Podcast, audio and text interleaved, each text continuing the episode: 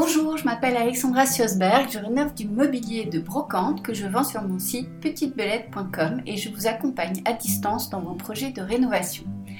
Bienvenue sur le podcast Old is the New Gold qui propose des échanges avec des personnes qui sont amoureuses de la Chine, adeptes du recyclage et du upcycling et qui utilisent des matériaux anciens pour recycler, pour rénover et décorer. Ils nous expliquent comment ils ont fait pour sourcer la matière première, la rénover et l'intégrer dans leur intérieur. Ce podcast s'accompagne de vidéos avec des images sur le site petitebelette.com, rubrique tuto et conversation. Vous y trouverez des tutos et une masterclass pour apprendre à rénover vos meubles de brocante. Et vous pouvez me suivre sur Instagram sur belettePetite et du 6 podcast. Bienvenue et bonne écoute!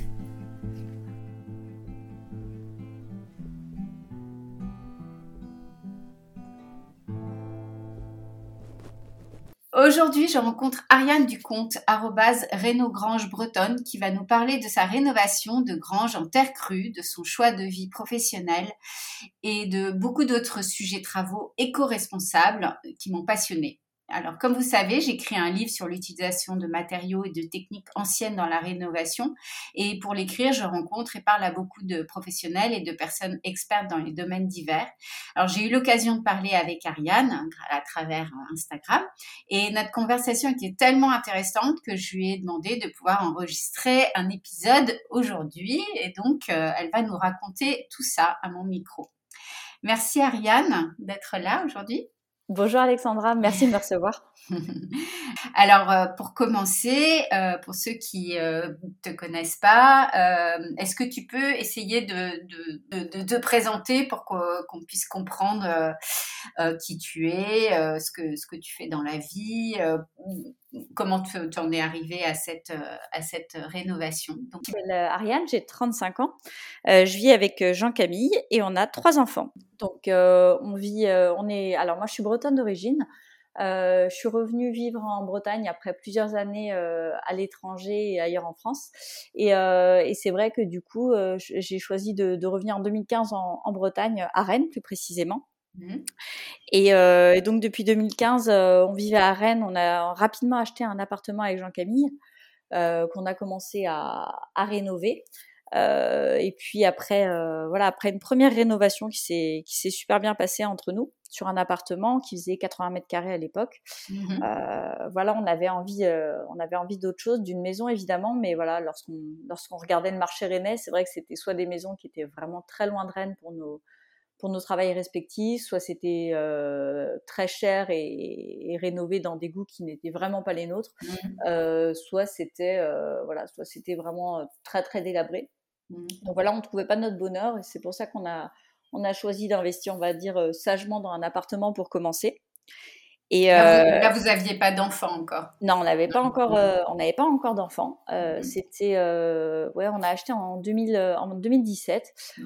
Mmh. On a rénové à peu près sur quatre mois. Ah oui, rapidement.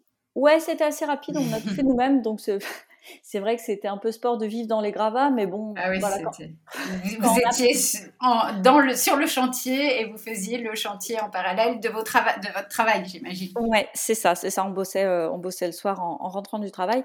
Mais voilà, encore une fois, quand on n'a pas d'enfant, c'est pas très grave d'avoir un, tas de, un tas de gravats, d'avoir de se doucher euh, un peu, euh, un peu comme on peut. Voilà, c'est pas très, c'est pas très ennuyeux, ça va, mmh ça se fait largement. Et donc, euh, c'est le fait de, de rénover, c'était, c'était motivé par, euh, par quoi au départ? C'était le fait de, de rénover vous-même euh, cet appart? Alors, bah, on a tous les deux grandi dans, dans, des, dans des maisons anciennes. Euh, donc, Jean-Camille en Mayenne et, et moi dans, dans, les Côtes d'Armor, près de la mer. Mmh. Euh, et on venait tous les deux de maisons anciennes et euh, on avait un attrait voilà, pour, pour les travaux, puisque nos parents euh, nos parents faisaient des travaux de, depuis qu'on mmh. était petits. On a toujours grandi tous les deux dans, dans les maisons en travaux, les vieilles mmh. pierres, la rénovation. Mmh. Donc ça vous paraissait normal de le faire Ouais, ça nous paraissait normal et c'est vrai qu'encore une fois, on n'avait pas forcément le budget pour acheter quelque chose de, de tout à fait fini. Mmh. Et, euh, et, voilà, on a choisi euh, d'acheter un appartement qui avait du potentiel, avec une belle exposition, euh, une terrasse bien située. Mmh. C'était vraiment un pari pour la suite. Voilà, on n'avait pas forcément envie de rester dans le centre-ville de Rennes, mais c'était un pari pour la suite. Et, et en fait euh, du jour où on, était en veille en fait sur le sur le marché immobilier. Et, euh, je me souviens, c'était à la fin de ouais durant l'été euh, l'été 2018, fin d'été. Il y avait personne personne à Rennes. On a vu une annonce paraître sur le Bon Coin et une grange, une grange en terre, vraiment quatre murs, un grand terrain. Et on s'est dit bon, allez, on, va visiter. Et on était parmi les, les premiers à la visiter. Et en fait, euh, quand on est arrivé sur, euh, sur le terrain, elle était vraiment mais située aux portes de Rennes. Mmh. Et, euh, et, je me souviens, on a vu une hauteur, une hauteur de dingue. C'était l'exposition était bien, le terrain était grand, le prix était bon. On savait qu'il y avait des travaux, mais voilà, on était, on était prêts. Donc là, c'était, il y avait quatre murs et, un, toit, si c'était une grange. Quatre murs, un toit. Exactement. C'était en fait une grange qui faisait partie d'une d'une ferme. Mmh. Et, euh, et du coup, en fait, euh, la ferme avait été euh, avait été divisée, mais la grange n'avait jamais été habitée. Mmh. Et ça, c'est vrai que ça comptait aussi, ça comptait aussi pour moi. Par, parfois, quand on arrive dans des maisons, Bon, euh, c'est vrai qu'on voit les, les, les, empreintes des rénovations successives et ça fait pas toujours envie. Mmh. là, en fait, ce qui était vachement engageant aussi, c'est que du coup, on a pu voir rapidement la salubrité du bâtiment puisque les murs étaient à nu. Mmh. Euh, voilà, c'était assez facile d'analyser. il y avait rien de rien de caché, quoi. Tout était, ouais. Et, et, mmh, quand on achète une grange comme ça, euh, est-ce que tu achètes au prix du mètre carré d'un bâtiment construit ou, ou c'est c'est plus euh, comme si tu achetais un terrain euh, avec euh, quatre murs dessus. Enfin, au niveau des prix, c'est. Alors, bah, ta question elle est intéressante parce que justement, tu vois, quand, quand, on regarde sur Instagram et parfois les gens parlent des, des prix où ils achètent des granges, souvent, mmh. bah, quand on pense à une grange, forcément, c'est plutôt en campagne. Et, et c'est vrai que tu es plus sur des prix. ouais, de, ça peut être des prix vraiment dérisoires. Ouais. Euh, nous, c'était un peu particulier parce qu'encore une fois, la grange a un emplacement très très particulier. Euh, très proche de Rennes. Voilà, donc on est, on est quasi dans, on est dans le centre-ville sans y être. Mm. Donc c'est vrai qu'on a plutôt acheté, euh, alors paradoxalement, on a acheté ça moins cher qu'un terrain dans le centre-ville de Rennes, ah mais plus cher qu'un bâtiment délabré à, à rénover, c'est certain. D'accord, ok. On a acheté encore une fois un potentiel. Ok, ok. Donc, euh, donc vous, vous tombez amoureuse de, de, cette, euh, de cette grange. Est-ce que tout de suite vous voyez le, le potentiel? Bah, En tout cas, on, ouais, très rapidement, euh, en fait, quand on a vu le, encore une fois le cachet, la hauteur sous plafond, le sous plafond et l'emplacement, on s'est dit, ouf, mmh. là, là, fallait se décider assez vite. Mmh.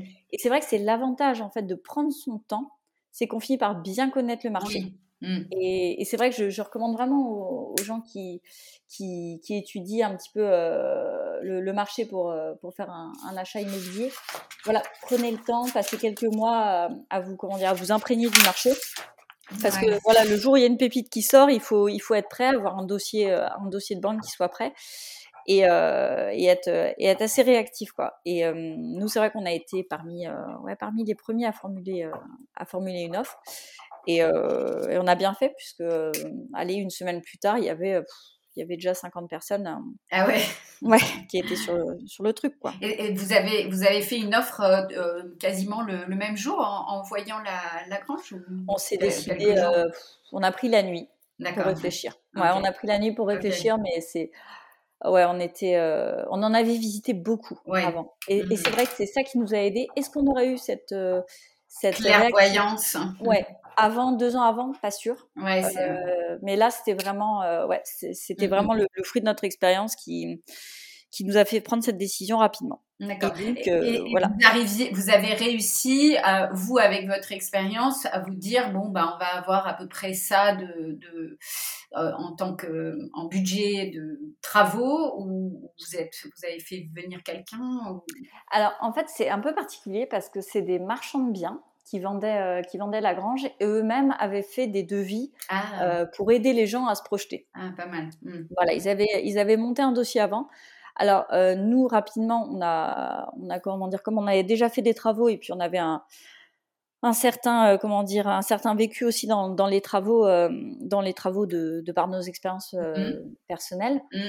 on a rapidement étudié le truc. Bon on, ce qu'ils proposaient en fait c'était un espèce de, de package. C'était c'était la allez il fallait prévoir tant de travaux mais c'était pour une rénovation un peu à minima un truc très très standard d'accord. Mmh voilà et mais qui voilà qui, qui, avait le mérite d'être fait et nous on s'est dit ok bon nous, on va faire nous-mêmes, donc on va pouvoir gagner euh, certains postes. Ouais. Après, voilà, il y avait certaines prestats qui, perso, nous, nous, nous convenaient pas. Oui. Donc, euh, donc, euh, voilà, que... D'accord. Donc ça vous donnait quand même, ça vous a permis d'avoir une idée assez assez rapidement mmh. sur le budget travaux. Donc génial. Donc là vous vous êtes vous êtes positionné, vous avez pu monter le dossier, ouais. On a, sachant qu'on avait déjà euh, échangé avec, euh, avec notre banque euh, auparavant pour, pour comment dire, les, les préparer au fait qu'on change de projet. Mmh. Et c'était aussi le, le, but de notre stratégie qu'on avait mis en place avant, c'était en fait d'avoir un appartement qui puisse se vendre très rapidement pour pouvoir être mmh. réactif en cas de projet. D'accord. Euh, et, ça a été le cas puisque en fait du jour où on a acheté la grange, euh, on a mis l'appartement en vente et il est parti en l'espace de cinq jours. Ah génial. Ouais. Euh, Alors, tu vas, tu, on, va, on va parler vraiment de, de votre rénovation, parce que c'est ça qui nous intéresse. Mais en discutant avec toi pour préparer cet épisode, tu m'as raconté que vous aviez en parallèle aussi changé de d'activité professionnelle et j'aimerais bien que tu, tu, tu, nous en parles un petit peu juste pour euh, situer et puis ton, ton appétence pour, euh, pour la déco, etc. Que ça, ça illustre aussi euh, qui tu es. Ouais, bah, euh, c'est vrai qu'on a un peu tout fait hein, de, en même temps. En même temps, voilà, c'est on a fait euh, on a fait le, le, projet immobilier, les enfants, le, le changement de vie pro. C'est vrai qu'on a fait pas mal de, de, choses ces dernières années. Ouais, vous avez été occupés. Donc, euh, vous, quand vous avez quitté Rennes, vous étiez, c'était quoi vos métiers respectifs? Alors moi, je suis juriste de formation et été depuis cinq ans dans une entreprise qui faisait du, du sourcing dans l'agro-industrie. Mmh. Euh, et lui, Jean-Camille, était directeur, euh, directeur général euh, dans salarié mmh. dans une entreprise d'informatique. Mmh. Et, et, voilà, à la suite du chantier, on avait vraiment envie de, de se rapprocher, voilà, de, de tous les artisans qu'on avait rencontrés, de revenir un peu à nos fondamentaux, parce que lui et moi, on a grandi dans les travaux, dans les matériaux, moi, je suis petite fille de, de couturière, donc euh, voilà, j'ai mmh. toujours eu ce, ce, côté un peu euh, matière, matière à mes côtés. Mmh. Et, et, voilà, on avait envie d'entreprendre parce que on avait fait un peu, je pense, le, tour du salariat. Mmh. Et donc pendant pendant deux ans, on a écumé un petit peu les, les entreprises à, à, reprendre dans, en région bretonne. Donc on a étudié pas mal de, de dossiers. Et euh, on cherchait vraiment quelque chose qui, qui corresponde à nos, à nos valeurs, voilà, mais c'était compliqué à trouver parce qu'on mmh a, voilà, on a forcément étudié, euh, étudié pas mal de, de choses. Ah Et puis un jour, en 2022, dans la région rennaise, on a, on a eu vent d'une, d'une manufacture à reprendre, petite manufacture, euh, à deux pas de Rennes.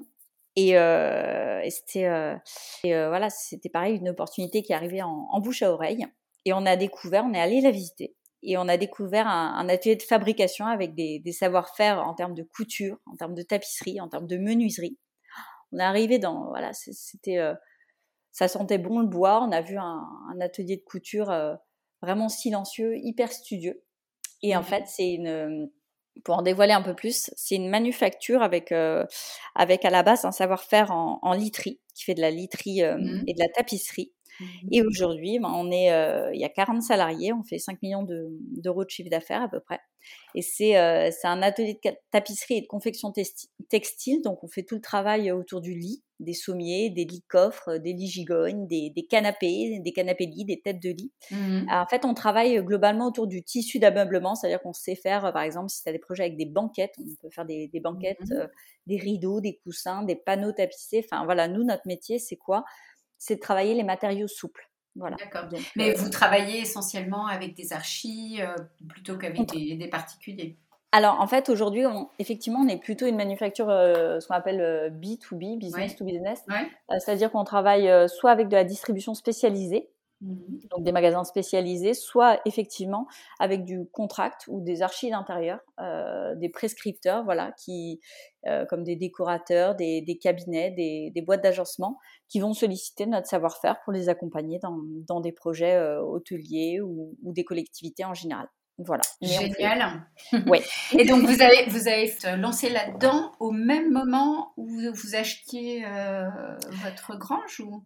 Euh, non, c'était un peu plus récent. On avait quasiment fini les gros travaux. On avait ah, emménagé et on s'est, euh, on a emménagé en 2000, 2021. Euh, et, voilà, on a repris, on a repris la manufacture en 2000, 2022. Ah donc c'est très très récent.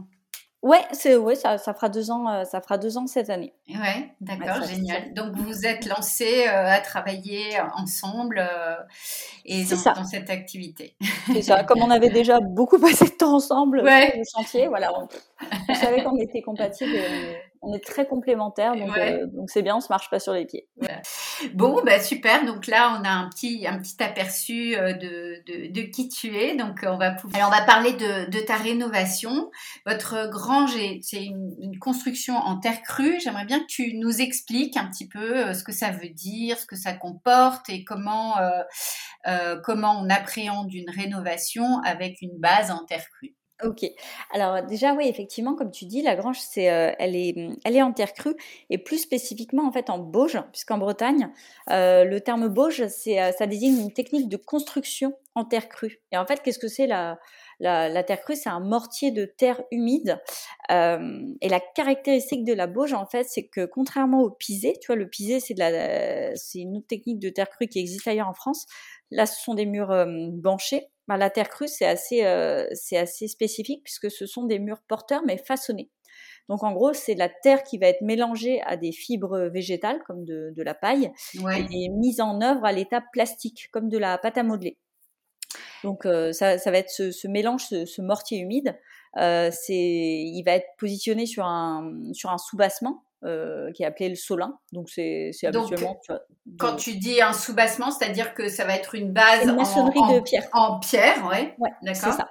C'est ça. Et c'est ce mélange de terre qui va être posé. Euh, alors traditionnellement, euh, c'est ça va être ouais, un mélange de terre qui va être posé à la fourche en ah mode et, ensuite paré, c'est-à-dire recoupé verticalement. C'est mis en œuvre, tu vois, quand c'est quand c'est construit, quand c'est monté euh, les levées, elles sont faites euh, à l'état plastique, donc c'est-à-dire ça ressemble ouais à de la, de la pâte à modeler quand c'est humide. Ouais. Et en fait, euh, c'est une technique qui prenait historiquement beaucoup de temps, puisque pour supporter bah, son propre poids, les murs étaient, le, étaient montés par des ce qu'on appelle des levées d'environ 50 cm. Tu travaillais 50 cm par 50 cm. Et, euh, et, du coup, bah, tu, tu mettais en œuvre la, la levée suivante lorsque, lorsque la précédente avait suffisamment séché pour la supporter. Donc, bah, ah oui, d'accord, je comprends. Ouais, c'était une technique qui prenait un peu de, temps euh, et qui a été forcément abandonnée au profit de techniques plus rapides. Ouais, d'accord. Mais voilà, c'était euh, c'était quelque chose qui était euh, traditionnel et qui avait l'avantage, voilà, encore une fois, de pas nécessiter beaucoup de, matériel, quoi. C'était mmh. vraiment, c'était on prenait ce qu'il y avait sur à l'endroit où était construite la, la, ferme, la grange. Donc, si, si je comprends bien, donc la base, c'est de la pierre et ensuite tu as ces, ces, morceaux en fait de, de, terre qui à la base étaient humides et qui durcissent, un peu comme des plaques qui sont posées les unes sur les autres au fur et à mesure, c'est ça? C'est ça, c'est comme des mottes en fait, ce qu'on appelle ouais, d'accord.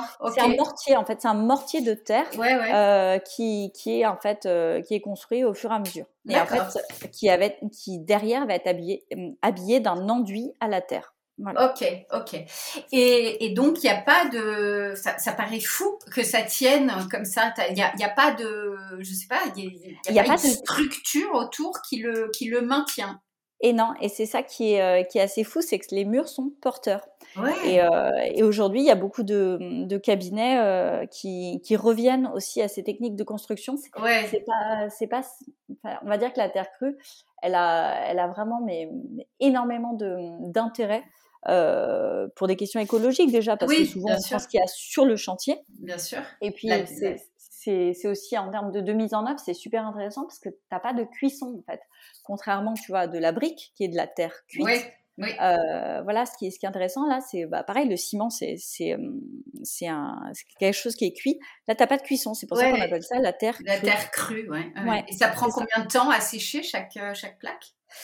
Bah, ça dépend énormément du oui, de l'humidité euh, ambiante, bien sûr. c'est ça, ça dépend énormément. Donc, euh, c'est pour ça que tu, tu peux avoir des, des, temps qui sont assez, euh, assez longs. Mmh et il existe du coup aujourd'hui des, mmh, bah, des boîtes de maçonnerie qui sont spécialisées en terre crue et qui travaillent exclusivement ce, ce matériau-là aujourd'hui. Ouais, ouais. Alors c'est vrai que c'est génial parce que on, on, on voit euh, réapparaître toutes sortes de, techniques anciennes qui avaient été complètement abandonnées euh, euh, par, le, par, des, par le passé au, profit de, de produits plus faciles à mettre en œuvre, mais plus on est attentif euh, à notre empreinte écologique et plus on se, on se tourne vers euh, toutes ces nouvelles euh, techniques. Donc c'est hyper intéressant que tu, nous parles de ça. Et une fois que ces murs sont, montés, ensuite la charpente est posée sur les murs. C'est ça, en fait, la, charpente plus spécifiquement, elle, est posée en fait sur tu as des habillages en bois, on va dire traditionnellement en chêne, qui sont posés sur la terre. Et ensuite, euh, la charpente va venir. Euh, alors mon charpentier en parlerait beaucoup mieux que moi, hein, mais euh, la, charpente va venir reposer, voilà, sur ces structures en chaîne qui elles-mêmes sont posées sur la terre. Parce que voilà, la, la terre c'est un matériau qui est très compatible avec le bois, mais c'est pas un matériau qui va être compatible, par exemple, avec le métal parce que le métal, enfin la terre, c'est un matériau extrêmement souple, et tu mets du métal dans la terre, ça va créer des désordres, ce qu'on appelle des désordres dans le bâtiment, parce que justement, c'est pas un matériau qui est tellement compatible avec de même que le ciment, mmh, par exemple. Tu vois, euh, si tu mets du ciment sur une grange, euh, enfin sur pardon sur de la sur de la terre crue, euh, ça va créer des désordres dont, dont je parlerai peut-être tout à l'heure là, de nouveau dans l'échange. Ouais, ok. Et voilà, c'est pas des matériaux qui sont compatibles.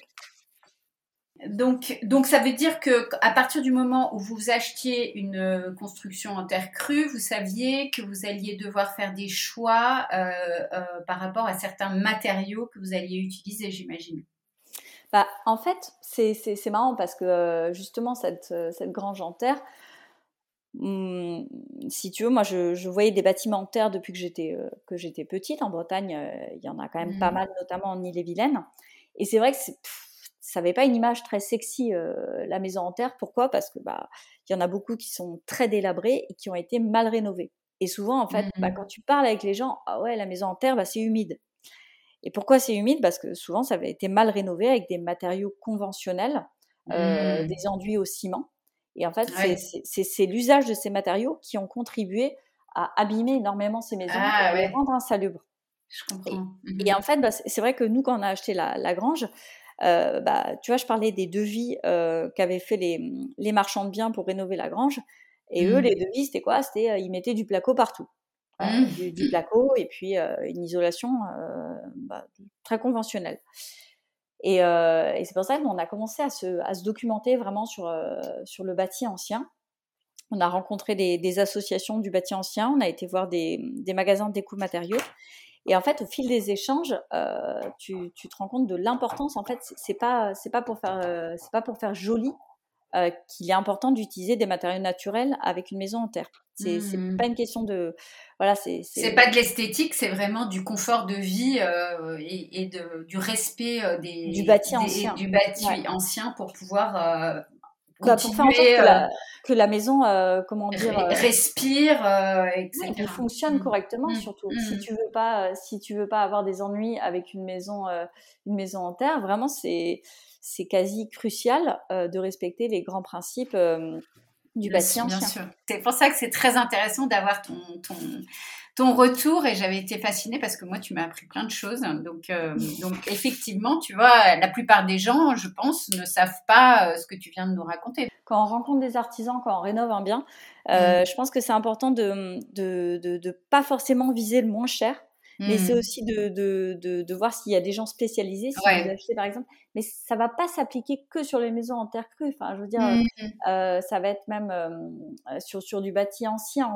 Euh, voilà, c'est des matériaux qui, qui étaient souvent, euh, bah, par exemple, avec, euh, avec l'usage de chaux, avec l'usage de plâtre, avec mmh. voilà. En général, dans le bâti ancien, les matériaux sont naturels et c'est encore une fois ce que je dis ne, ne vaut pas que pour la maison en terre crue.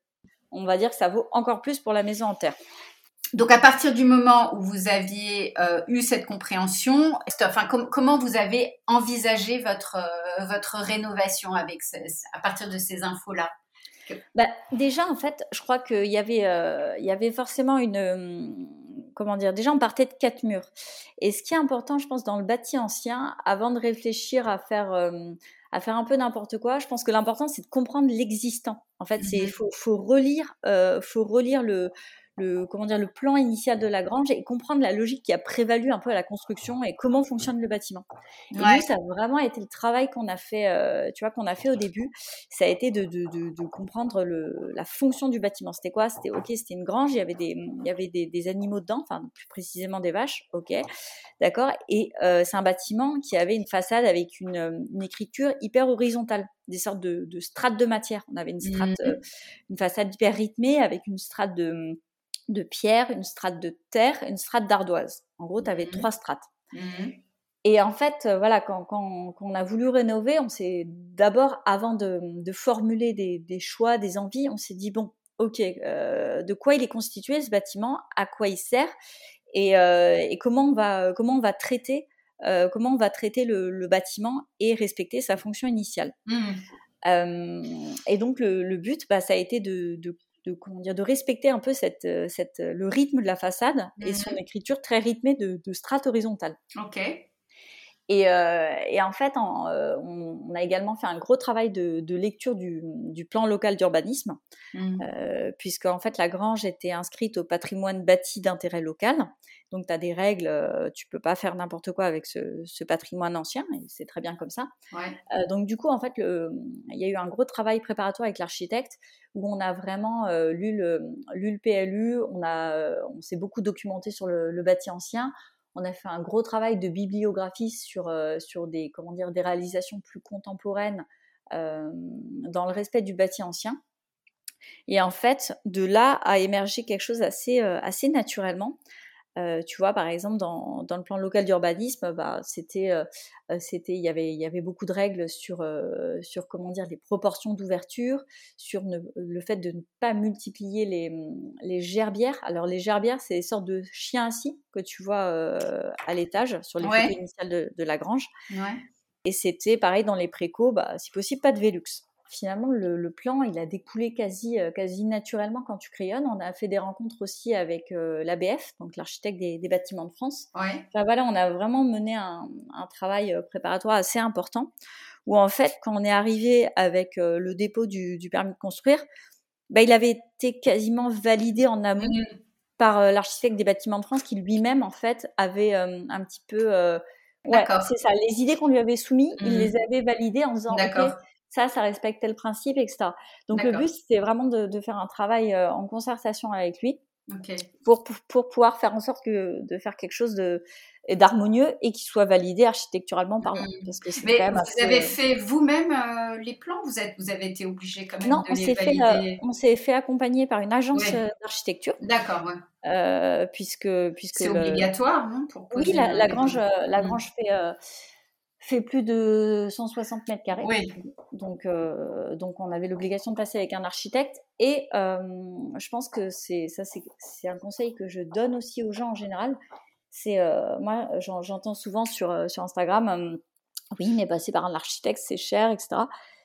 En fait, non, parce que passer avec un architecte, c'est aussi, euh, c'est aussi, comment dire, euh, c'est aussi avoir des idées euh, et une vision de la circulation dans un bâtiment Mmh. euh, que, que vous n'aurez pas forcément si, euh, si voilà, vous êtes un peu le nez dans le guidon avec Mmh. euh, votre maison, la manière dont, dont vous la voyez, etc. Mmh, mmh. Et euh, voilà, c'est.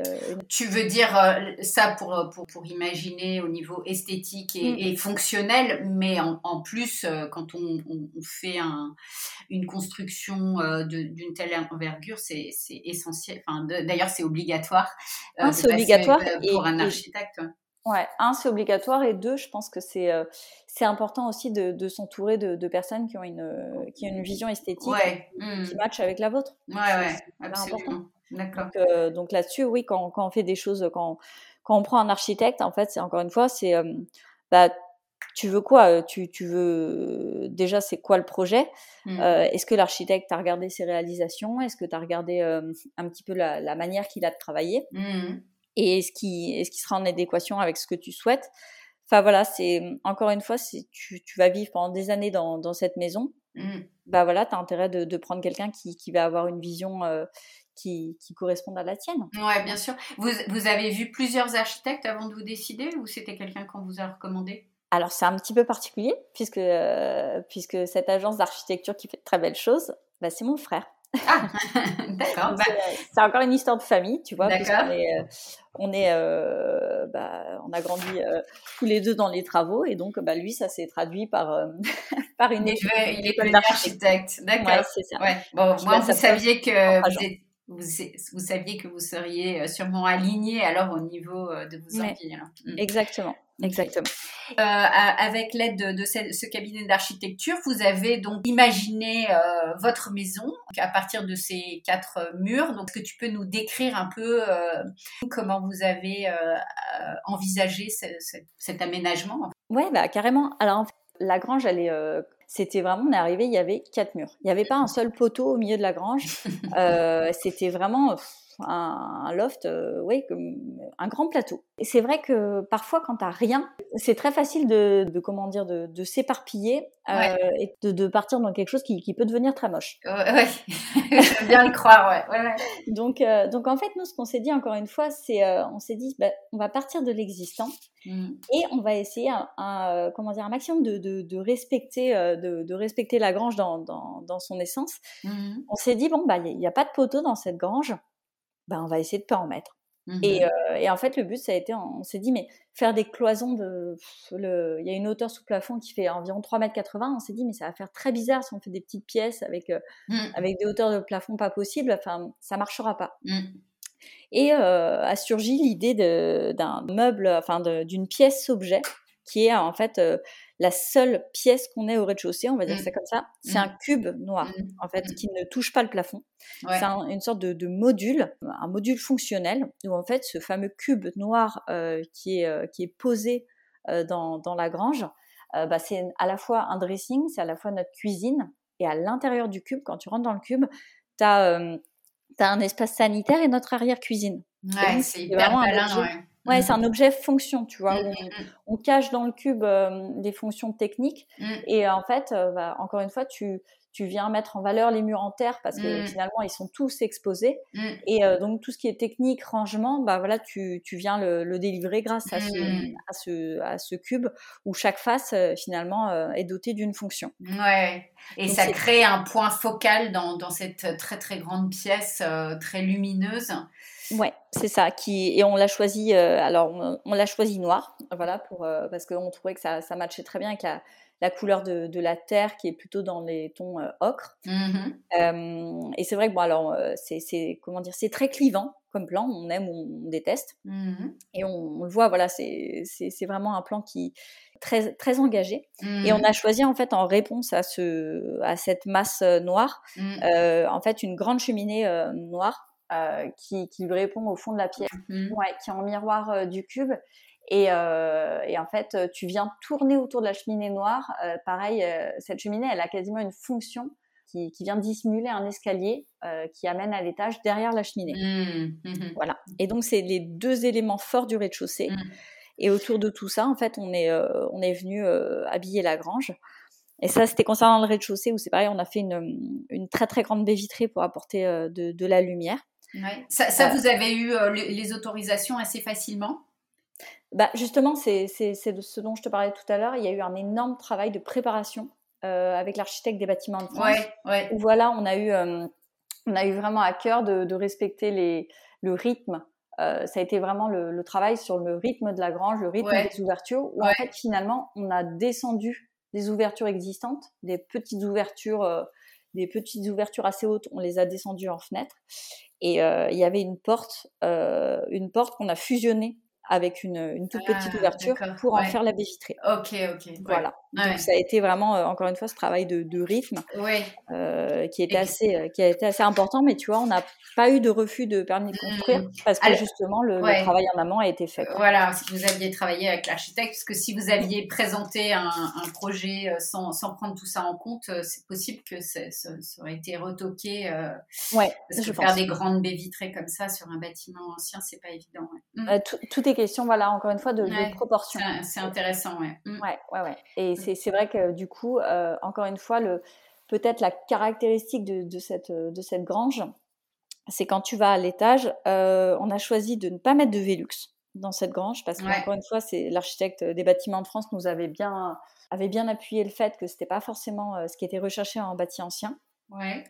Euh, et même en termes de comment dire de performance technique, finalement, les Velux c'est pas très intéressant. Pourquoi? Parce que bah, en été, euh, en été, le soleil euh, tape en plein dessus, et ça fait, euh, ça, ça, fait des espèces de, de, comment dire, de, de verrières, ouais. de four. C'est pas très intéressant. Mmh.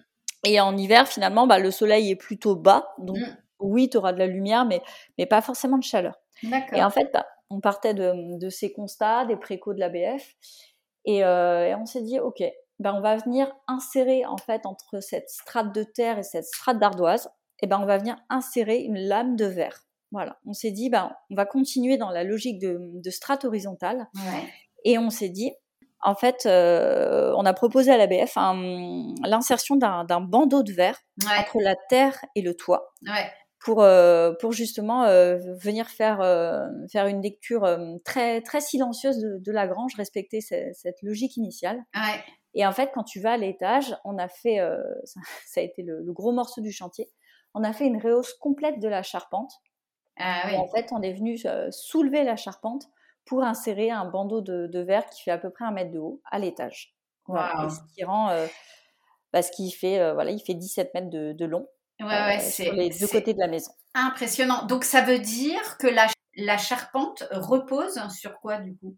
Alors en fait, c'est, as raison dans le sens où l'impression architecturale que tu as, c'est d'avoir ce bandeau de verre qui est enserré entre l'ardoise et la terre. En fait, pour des questions de, encore une fois, de compatibilité des matériaux, euh, il a fallu qu'on vienne insérer ce bandeau de verre entre, euh, qui repose en fait sur du bois. Ah d'accord. Donc il y a quand même un, un encadrement euh, bois assez dans la terre en fait, voilà, qui est inséré dans la terre et sur laquelle euh, vient reposer hmm. ce, ce, bandeau vitré en fait. D'accord.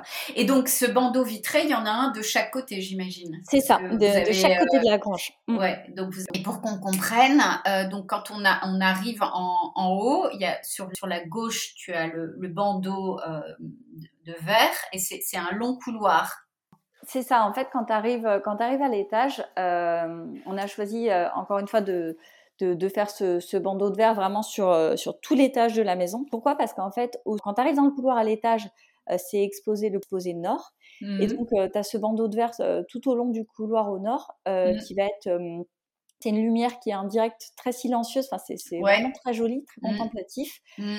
Et en même temps, donc du coup, quand tu quand tu regardes sur ta droite, quand tu montes, tu as accès à toutes les chambres et toutes mmh. les chambres en fait sont dotées de ce, bandeau vitré aussi qui, se prolonge tout au long de la maison. Et en fait, euh, l'intérêt de ce, bandeau vitré, c'est assez intéressant. On, on, rejoint aussi les principes de la maison euh, un petit peu bioclimatique dans le sens où, par exemple, en hiver, le soleil est plutôt bas. Mmh. Il va venir taper sur ce bandeau vitré en hiver et chauffer, euh, chauffer les chambres. Mmh. C'est mmh. vraiment hyper agréable en hiver. Et en été, quand le soleil est haut, en fait, il vient, euh, il vient, cogner sur, euh, sur la toiture où tu n'as pas une seule ouverture et qui est très bien isolée avec de la du bois. Et du coup, il fait frais dans la maison en été. Génial. J'adore. Et j'ai vu aussi sur tes images que bandeau de verre au sol. Euh, on a fait un plancher de verre, on a fait une armature, euh, on a fait un plancher de verre avec des, dalles de verre, effectivement, qui vient être comme une, comme un, comme euh, la pellicule, le négatif photo du bandeau vitré qui vient en fait se, se refléter dans, dans le sol. Ouais. Donc ce plancher de verre, en fait, ce qui, ce qui est sympa, c'est que euh, tu vois, le, la baie vitrée au, au rez-de-chaussée exposée sud. Donc la lumière, euh, c'est très très lumineux et en fait la lumière vient taper et se et pénétrer vers tout le nord. Voilà, là ah où au nord t'avais euh, t'avais pas vraiment, enfin t'as quand même de la lumière avec ce grand bandeau de verre au nord. On a encore un apport lumineux supplémentaire avec le plancher de verre où, vient, où la lumière du sud vient, vient se, refléter dans, le plancher de verre. Génial. ouais, l'architecte, en fait, c'est l'architecte qui a, hum, qui a fait tout le principe en fait, de fonctionnement c'était le voilà c'était encore une fois le fruit de nombreux échanges ouais il y a eu je sais pas il y a eu pas mal d'allers-retours. Après, c'est aussi parce que c'est mon frère. Hein, oui, oui, non, mais bien sûr. Mais, là aussi, c'est encore un, l'intérêt euh, de, parler à des, à des spécialistes qui peuvent juste ouvrir euh, les yeux sur ce genre d'opportunités. Je ne sais pas si vous y auriez pensé euh, si s'il n'y avait pas eu des architectes. Bah, clairement, en fait, ce qui, ce qui, est intéressant avec un archiste, c'est que justement, c'est le fruit de, voilà d'échanges. C'est euh, l'archi va pas mmh dérouler son plan en soi. C'est il va commencer par t'écouter, savoir ce que tu veux, mmh, mmh, et ensuite dérouler quelque chose avec toi. Et finalement, c'est le même fonctionnement pour des architectes, pour des archis euh, d'intérieur, euh, pour des paysagistes. En fait, tous ces métiers de, et de décorateurs en général, c'est qu'ils vont pas dérouler leur truc tout seuls. Ils Bien vont sûr, avec il y a un échange, ouais. Voilà. Et, et c'est vrai que c'est vraiment le fruit de cet échange euh, qui, qui, a produit ça, et c'est assez génial parce que justement, les archis, on se on se comment dire cette capacité à, à percevoir la circulation de la lumière, la, comment tu voilà t'évolues dans un espace. Ouais. Et finalement, voilà, ce, effectivement, ce, ce plancher de verre, il n'est pas inséré n'importe où. Voilà, oui, c'est vraiment, euh, vraiment très, réfléchi. Euh, ouais, c'est super. Et justement, en termes de chauffage, du coup, comment, comment vous vous chauffez? Passe dans Alors, on a opté, euh, là pour le coup, c'est vraiment le, fruit de nos recherches. On a opté pour une chaudière à, à granulés de marque autrichienne. Mmh c'est la marque Okofen, mmh qui, est, qui, est, assez réputée dans, dans, on va dire dans, les chaudières à granulés. Mmh. donc, on a choisi cette chaudière-là. Au rez-de-chaussée, on a un chauffage euh, au sol, un plancher chauffant, et, euh, et à l'étage, euh, ce sont des radiateurs basse température. D'accord. Voilà. Enfin, la maison est très, très agréable à vivre, aucun, aucun problème d'humidité. C'est ça qu'on voit pas. En fait, ce que je trouve un peu dommage sur Instagram, c'est ça qu'on voit pas, c'est que souvent on, voit, on, voit, beaucoup de grandes maisons très très belles, etc. Mais voilà, on parle trop peu aussi, je trouve, du confort thermique dans les maisons. Euh, et, c'est ça qui est, qui est, euh, qui est génial avec, euh, avec cette grange, c'est que bah, quand on l'a acheté, tout le monde nous a dit oh là là, mais ça va être un enfer à chauffer votre truc. Il y a beaucoup de hauteur sous plafond, c'est grand. Mmh. Bon, ça va pas être génial. Mmh. Et, et aujourd'hui, bah, il faut savoir qu'on a des, des, dépenses énergétiques qui sont franchement ridicules, quoi. Parce que justement, on a ce, ah, ce principe bah, ouais, qui est très performant en termes thermiques, d'ouverture, on va dire, verticale. Euh, qui nous abritent de la chaleur en mmh été et, euh, et, qui, nous, qui nous permettent d'avoir beaucoup d'apports solaires euh, en hiver. donc ouais, c'est assez performant et on est paradoxalement, on est ravis architecturalement et, et, thermiquement parlant, mais ça, ça, se voit moins, on le dit pas, mais on est très content. ouais, c'est hyper intéressant. Est-ce que tu peux nous donner le nom de, de l'agence d'architectes Donc c'est l'agence mmh. R Architecture, donc E, 2 R, E. Euh, ils sont basés, euh, ils sont basés euh, à Etel, dans le Morbihan. Et je vous recommande d'aller faire un tour sur leur page Instagram et sur leur site web. Voilà, ils font de très belles réalisations. Donc, euh, merci de nous avoir fait un peu le, tour de, la maison pour qu'on puisse euh, comprendre le, fonctionnement et, la, circulation de la maison. Euh, maintenant, j'aimerais qu'on s'attarde sur, votre sol dans la grange, qui est la raison pour laquelle je t'ai contacté au départ, hein, parce que je, suis en train d'écrire un livre et je me pose énormément de questions en rapport avec le béton ciré qu'on voit absolument partout dans la décoration, que j'aime beaucoup et que j'ai utilisé moi-même, mais je me pose euh, des questions par rapport euh, au côté euh, assez peu naturel de, ce matériau et ce que comment ça va évoluer dans le temps et ce qu'on fera quand quand ça ne sera plus à la mode. Et j'ai vu sur ton Instagram que vous aviez fait un sol en plâtre et donc je suis très très intéressée que tu tu nous expliques pourquoi vous avez utilisé cette technique, qu'est-ce que c'est, et voilà. Donc, euh, j'aimerais bien qu'on parle de ça. carrément, avec plaisir. avec plaisir. Ouais, c'est vrai qu'on voit beaucoup, beaucoup de, béton ciré en ce moment. Et encore une fois, hein, c'est super joli. Ça, il n'y a, y a aucun sujet sur, y a aucun sujet sur, sur l'aspect du, du, béton ciré. nous, c'est vrai qu'en fait, dans la grange, on souhaitait un sol, on souhaitait un sol continu.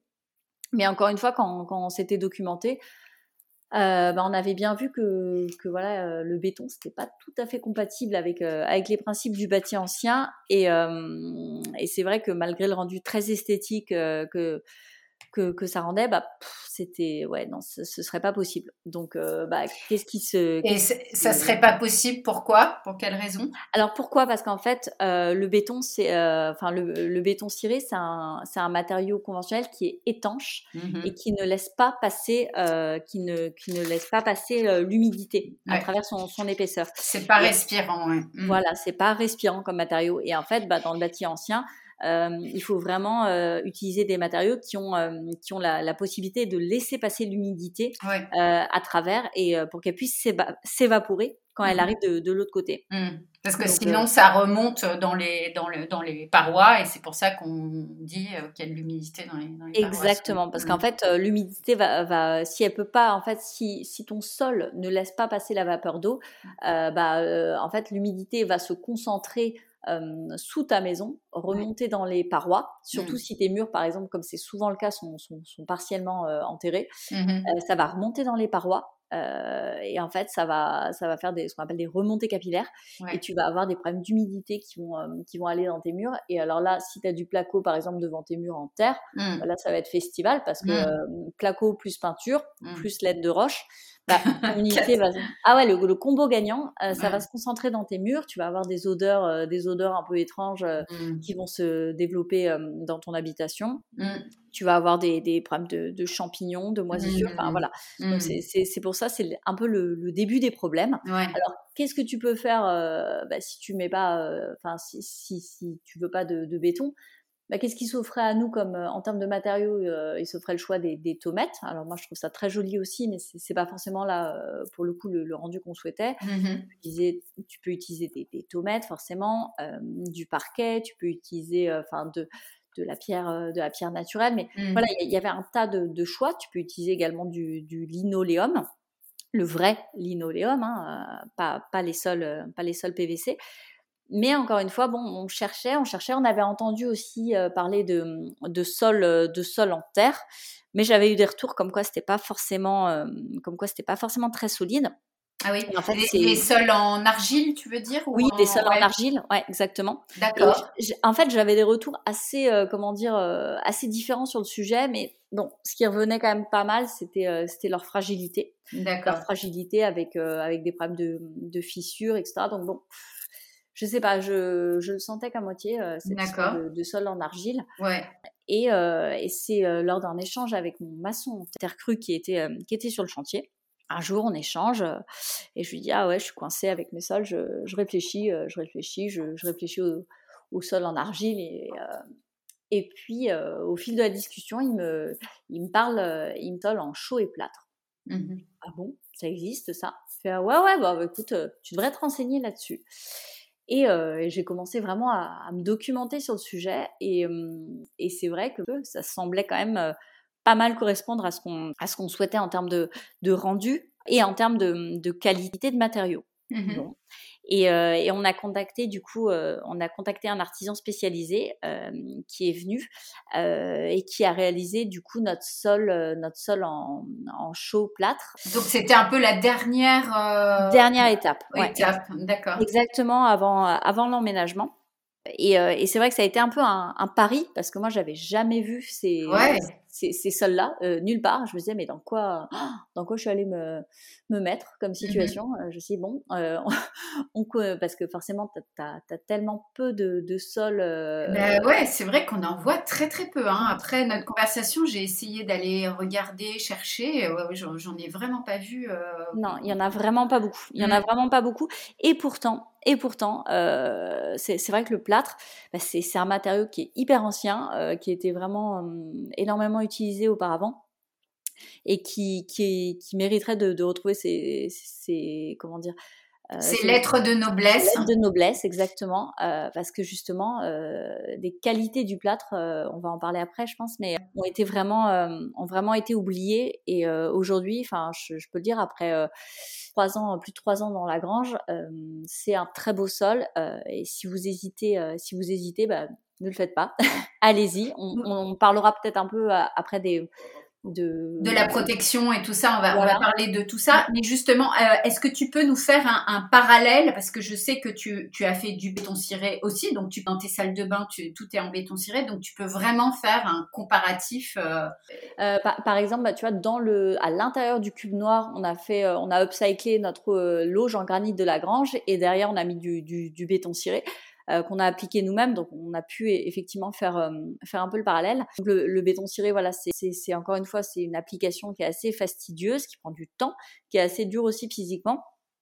En termes de protection, on met souvent des, vernis, euh, des vernis plus ou moins résistants selon selon l'endroit où tu mets le, béton ciré. Mmh.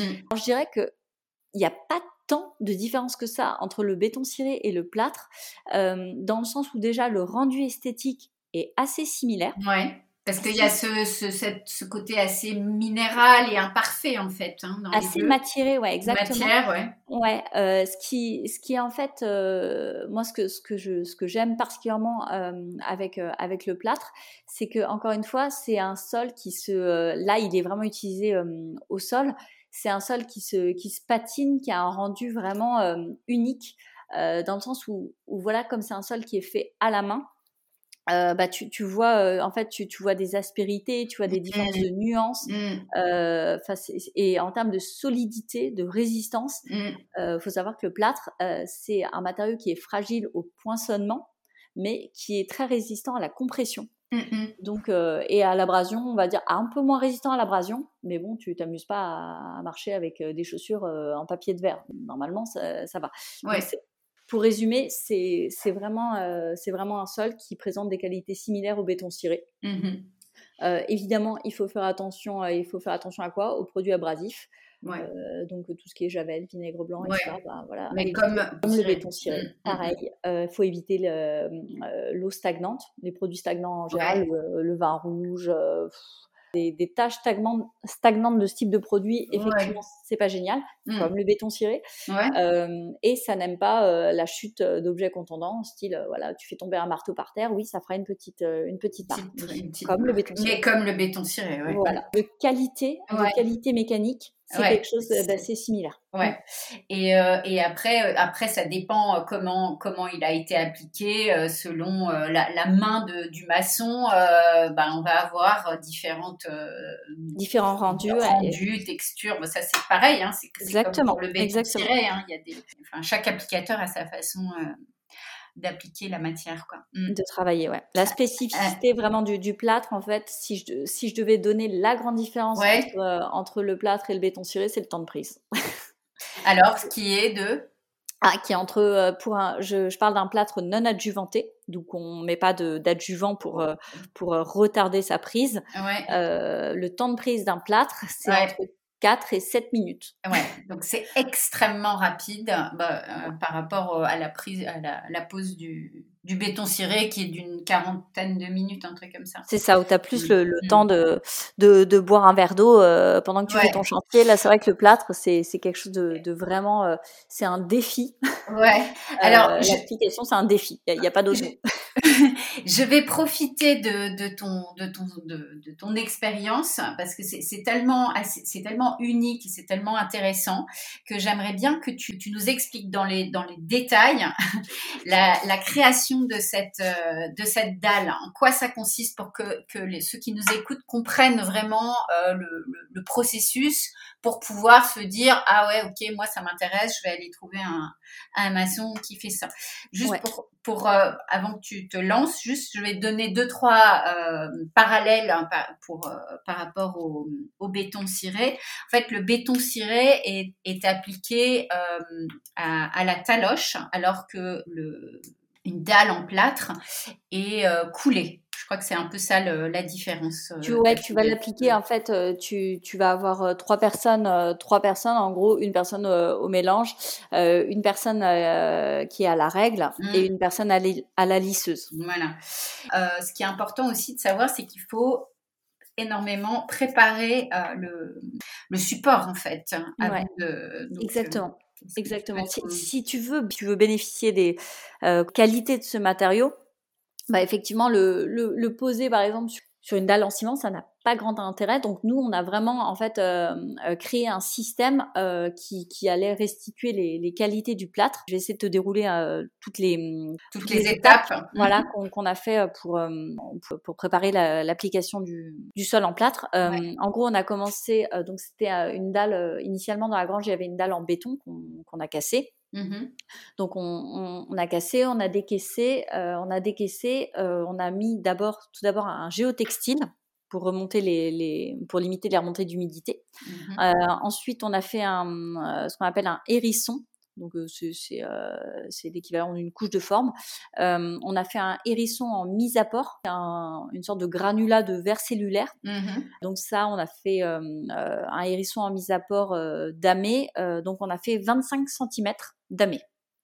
Donc 25 cm quoi de d'épaisseur? Ouais. Ah oui, c'est très épais, ouais, d'accord. Donc euh, là, as, vous avez euh, des, des, camions entiers qui viennent déverser euh, ce granulat. oui, alors là, pour le coup, ça avait été livré à l'époque en big bag et on l'avait étalé, on l'avait étalé au, au, râteau et ensuite on avait, on avait loué une, une petite dameuse. Une, dameuse pour, ouais, pour le compacter. Exactement. Mhm. Donc donc voilà, on, l'avait, on l'avait bien, bien comprimé. Ensuite, ensuite, qu'est-ce qu'on avait fait? On avait fait une dalle de chaud hydraulique. On avait utilisé de la NHL 3.5. Donc ça, c'est pourquoi, pourquoi mettre en fait, une dalle en chaud? eh ben, en fait, c'était comment dire pour servir de dalle de travail, parce qu'on avait encore, on savait qu'on avait encore pas mal de, de travaux, on voulait pas faire de d'étapes de, finition encore. Okay. Donc c'était vraiment le, une dalle, on va dire provisoire. Ok. Euh, voilà pour euh, qui, qui, nous a servi pendant euh, bah, pendant les deux ans de travaux. Ok.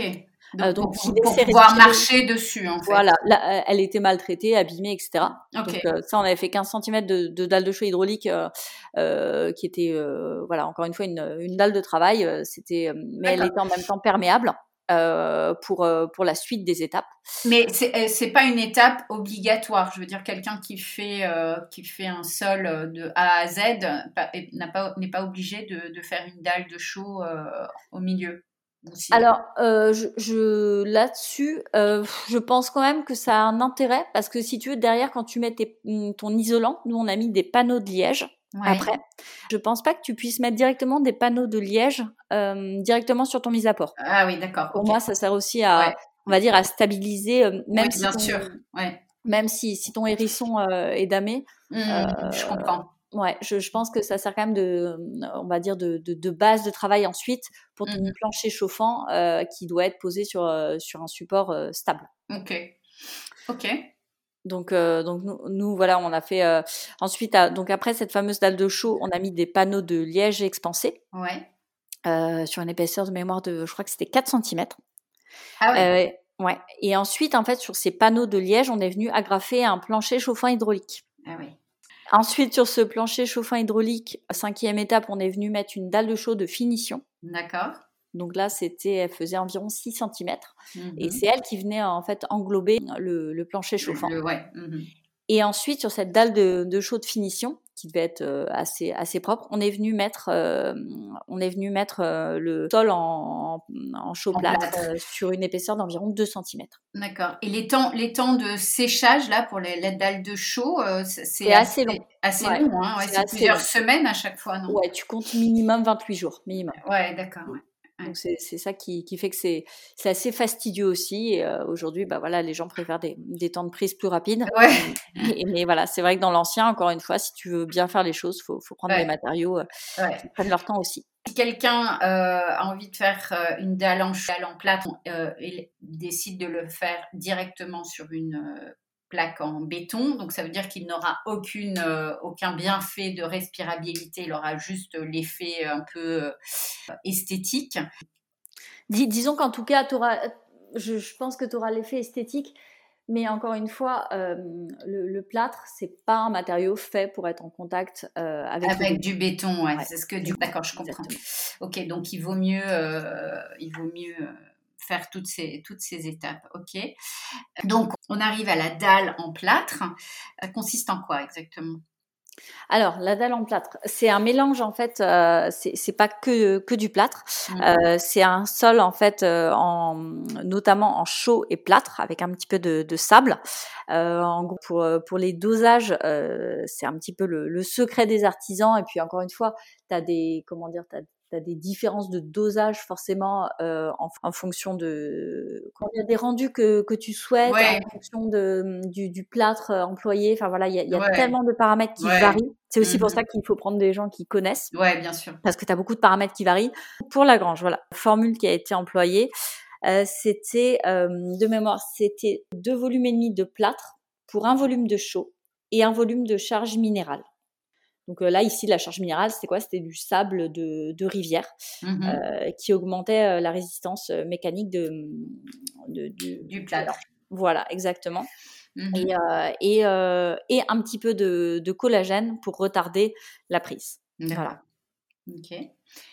Votre équipe, elle était constituée de combien de personnes? Il y, avait, euh, il y avait trois personnes à minima, donc mmh. euh, il y avait une personne au mélange. Mmh. Et c'est loin d'être anodin, puisque en fait, il faut vraiment avoir des mélanges bien calibrés, bien précis à chaque fois. Et mmh. comme en fait, le temps de prise est très très rapide, comme on l'a dit, entre 4 et 7 minutes, il fallait vraiment quelqu'un au mélange qui observe ce qui se passait et mmh. qui faisait les mélanges au bon moment. Au bon moment euh, par rapport à la, à, la, à la, pause. Ouais, c'est, cette course contre la montre. Donc c'était vraiment euh, important d'avoir une cadence, euh, une cadence et, et des dosages qui soient parfaits, qui soient parfaits vraiment dans un timing très très serré. Ouais, parce que c'est, à dire que quand on commence, on peut pas s'arrêter. Tu t'arrêtes pas. Dès, qu'il y a un, enfin si, ça, si on s'arrête, après il y a des, il y a des, bah, as des, des jointures quoi. C'est ça, c'est ça. Mmh. Donc en fait, nous on avait divisé, euh, on avait divisé le, euh, le plateau, euh, le plateau du bas pour pouvoir faire des, comment dire, des, des sections. Ouais. Avec avec des joints de, de comment dire, des, des joints de dilatation. Ouais. Mais, mais même, même ces surfaces-là, voilà, le, le, plateau du bas fait quand même 110 mètres carrés. Ah ouais, 110 mètres carrés et vous l'avez divisé en, en trois? On l'a divisé en euh, ouais un peu plus, un peu plus euh, parce qu'à l'intérieur du cube il y a encore une section. mais oui. Euh, parce que vous avez une, il y a une marche dans, dans votre pièce à vivre en fait. Il y a l'espace cuisine et salle à manger et après il y a une marche qui monte et vous avez votre espace salon. C'est ça, fait, c'est, on a euh, encore une fois, c'est, on s'est fait comment dire, euh, on a étudié le, terrain. On, est, on, a la particularité d'avoir un, un, terrain avec une topographie un peu particulière. C'est que euh, on a un terrain qui est vraiment en pente. Et mmh. vraiment, on a une pente qui, historiquement, tu vois, la, la, la dalle en béton qu'on a cassée, c'était une pente continue. Et en fait, bah, le, le haut, enfin, comment dire, le côté salon de la grange euh, est quasiment encaissé, tandis que, que le côté cuisine euh, est, est, très élevé par rapport au sol. Mmh. Donc en fait, on a suivi la topographie naturelle du terrain. D'accord. Et euh, c'est pour ça on a voilà, on n'a pas fait une marche par coquetterie, mais on a vraiment euh, suivi le, le niveau euh, le niveau naturel du, du terrain. Mmh, mmh, mmh. Donc voilà, c'est pour ça qu'il y a un jeu de, de marche au niveau du salon. Mais c'est très intéressant esthétiquement, puisque du coup, ça, ça crée encore un autre, un autre espace dans ce très grand espace. Donc ça, c'est ça. Ça permet de créer un, un, comment dire, un espace un peu plus, euh, un peu plus comment dire, euh, intimiste au niveau. Voilà, c'est ça. Ouais. Réduit la hauteur sous plafond. Ouais, ouais. C'est très sympa. Ouais. C'est plus chaleureux, ouais. Mm. C'est ça. Euh, pour en revenir à la, à la chape en chaud, euh, ils, donc ils font les mélanges et il y a, y a, une personne qui applique et l'autre qui vient euh, qui vient, lisser, euh, c'est ça? C'est ça, c'est ça. Tu as une personne en fait à la règle qui vient gérer euh, qui vient gérer les niveaux. Mmh donc qui doit avoir vraiment une une, une vision de, de ce qu'elle fait et, être très méticuleuse. Mmh. Donc là, on avait quelqu'un quelqu'un à la règle et quelqu'un à la à la lisseuse en fait qui était debout sur le plâtre, qui était mmh. déjà sec en fait. Ah ouais, ça sèche tellement vite.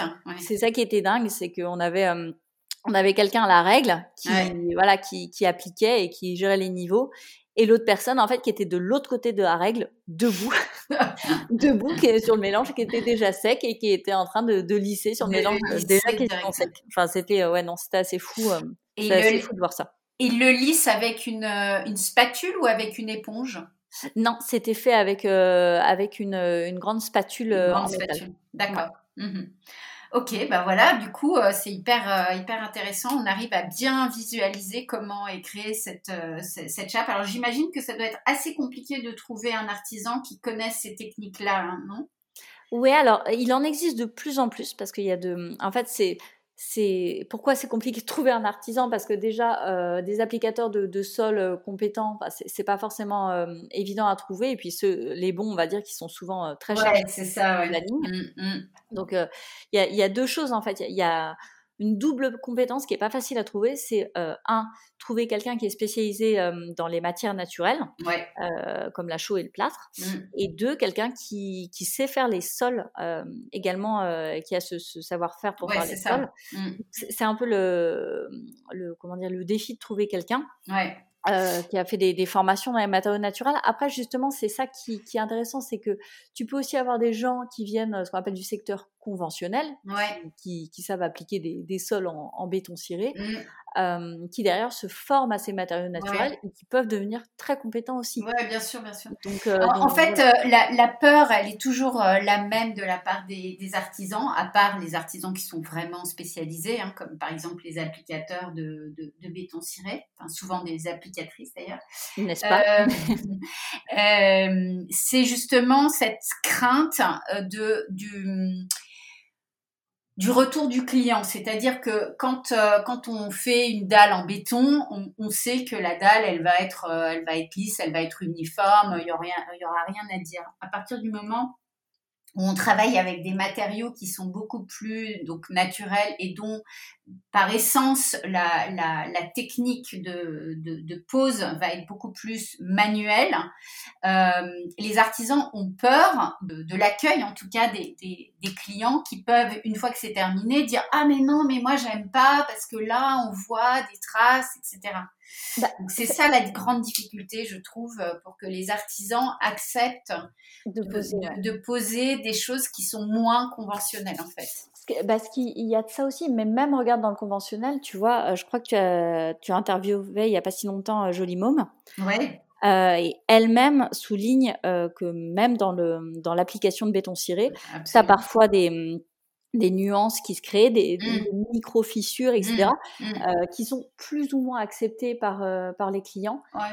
Donc en fait, je crois que le, le secret, c'est c'est quand tu es artisan, c'est c'est de choisir aussi tes chantiers et de, de tu vois, euh, elle soulignait, elle soulignait dans, dans son interview que, que effectivement, tu, bah, as le SAV qui est très important aussi, mmh, le mmh. service après-vente, mais mmh. voilà, il y a aussi ce, ce, travail de la part de l'artisan qui va expliquer vraiment euh, comment on va jouer, travailler ouais. avec le matériau. Ouais. C'est important aussi de, de comment dire, d'adhérer au fait que voilà, tu auras des matériaux qui seront plus versatiles. Ouais et c'est ok en fait. Enfin, ouais, voilà, il faut, faut, vraiment. Je pense, euh, ouais, je pense qu'on va, on, petit à petit, on, on, va, on va y venir. Je veux dire, il y a de plus en plus euh, d'appétence. C'est aussi pour ça que je fais ce, ce podcast pour essayer de, de, de montrer à quel point euh, toutes ces techniques sont euh, non seulement extrêmement esthétiques, mais, mais, intéressantes au niveau écologique, et que donc on revient à des matériaux plus naturels et, et, et qui, par essence ont des, des, imperfections et ça, il faut les accepter. Euh, c'est ça. Il faut, faut accepter en fait que voilà, mmh. sur, euh, sur ton espace, euh, peut-être de 100 mètres carrés, voilà, tu auras peut-être des, des, nuances de couleurs, des petites ouais. acclusions différentes. Voilà, faut pas vouloir quelque chose de mmh. euh, d'uniforme comme mmh. un carrelage uni voilà. euh, ouais. qui, sera, euh, qui, sera, toujours le même partout, qui ouais. sera fait en série énorme. Voilà, effectivement, bah, dans, dans, la grange, tu as des endroits où tu vois par exemple une, une petite trace d'application, de spatule. Enfin, tu, tu, vois ce que je veux dire? C'est bien sûr. C'est un sol fait à la main. C'est voilà. fait à la main. C'est ça qui est et, beau. Et en fait, soit tu t'en targues, soit, soit tu le regrettes. Mais, mais je pense que c'est voilà, c'est faut vraiment adhérer au principe d'un sol fait à la main. Ouais. Et, et donc, est-ce qu'il, trois ans plus tard, est-ce qu'il y a des fissures ou comme euh, alors, on a, euh, on a euh, une micro-fissure qui est apparue, qui est apparue au niveau de, de comment dire, du, du, lieu de passage entre le cube et la cuisine. Et je crois me souvenir que c'est un endroit qui, qui n'avait pas été bien tramé. La trame, tu sais, c'est mmh. c'est un, comment dire, c'est un matériau que tu mets pour solidifier un petit peu l'application. Et de mémoire, je crois qu'il y avait peut-être allez, 50 cm ou 1 mètre carré qui n'avait pas été travaillé. Ah ouais, et c'est là qu'il y a la fissure, ouais. Ah ouais, c'est intéressant. Donc la trame a été euh, placée dans le plâtre. Oui, c'est ça. D'accord. Ah oui, donc au fur et à mesure qu'il coule, en plus, ils rajoutent ou ils ont dû poser une trame et, couler par-dessus. C'est ça, ça a été tramé, ouais. D'accord, ok. Ah oui, donc ça c'est intéressant. Et donc, euh, une fois que, que ça, ça, a été posé, ça sèche donc très très vite. Mais à cœur, ça met combien de temps à sécher? Effectivement, si tu veux un séchage total, total, tu es plus sur l'ordre d'une dizaine de jours, mais tu, marches sans problème dessus euh, ouais, ouais. dans la journée. Hein. Oui, oui, oui ça, ça, oui, mais par rapport au, Oui, par rapport à la chaux où tu vas mettre un mois de séchage, euh, là, tu as, un séchage à cœur euh, maximum de jours. D'accord, de quelques jours. Et, euh, et, mais par contre, il faut bien respecter ce temps-là avant de venir appliquer euh, un, soit un vernis, soit une. voilà. Donc, en termes de, de, de protection, vous, vous, vous vouliez pas de vernis parce qu'encore une fois, on, si vous avez utilisé, enfin, si vous avez appliqué une, une dalle en plâtre, c'est pour qu'elle puisse respirer. C'est ça. Vous n'avez pas opté pour du vernis, vous avez opté pour. Euh, on a opté pour du lait de cire de carnauba. En gros, euh, c'est une cire d'origine végétale et naturelle et mmh euh, elle est extraite des feuilles du palmier carnoba. D'accord. du Brésil. Bon, C'est vrai, c'est pas fait en Bretagne, mais ça, a le mérite voilà, d'apporter de, la brillance et de laisser, euh, laisser respirer les, matériaux naturels. Ouais, et c'est très résistant. C'est résistant, exactement. Mais tu peux aussi, si tu veux, utiliser de l'huile de lin, alors de l'huile de lin cuite, parce que c'est comme de l'huile de lin standard, mais sauf qu'elle est traitée à l'air chaud et elle a des petits additifs euh, afin d'accélérer son, temps de séchage parce que bon l'huile de lin c'est c'est bien ça met ça met vraiment du, temps, euh, euh, voilà je crois que ça met allez l'huile de lin crue ça met jusqu'à trois jours pour, vraiment sécher. donc l'avantage de, l'huile de, de lin cuite, c'est vrai qu'elle prend, je crois que de mémoire, elle peut prendre jusqu'à 24 heures pour sécher, mais voilà, elle est, elle est plus performante au séchage. Mais l'huile de lin, c'est fonce énormément. Bah, euh, c'est le problème aussi, c'est que tu peux colorer ton, ton sol. Là, tu vois, le, lait de cire de Carnauba, bon, on n'a on pas eu de, de, comment dire, de, de modification de, de, la couleur. Ouais, c'est ça. Mais par contre, si tu mets de l'huile de lin, euh, tu as intérêt à faire un test avant parce que ça peut vraiment modifier la couleur de ton sol. quoi. C'est aussi le sujet dans les matériaux naturels, euh, c'est que ça prend du temps. Pourquoi? Parce que tu as des phases de formulation, des phases de test, des, phases de, mmh. compatibilité.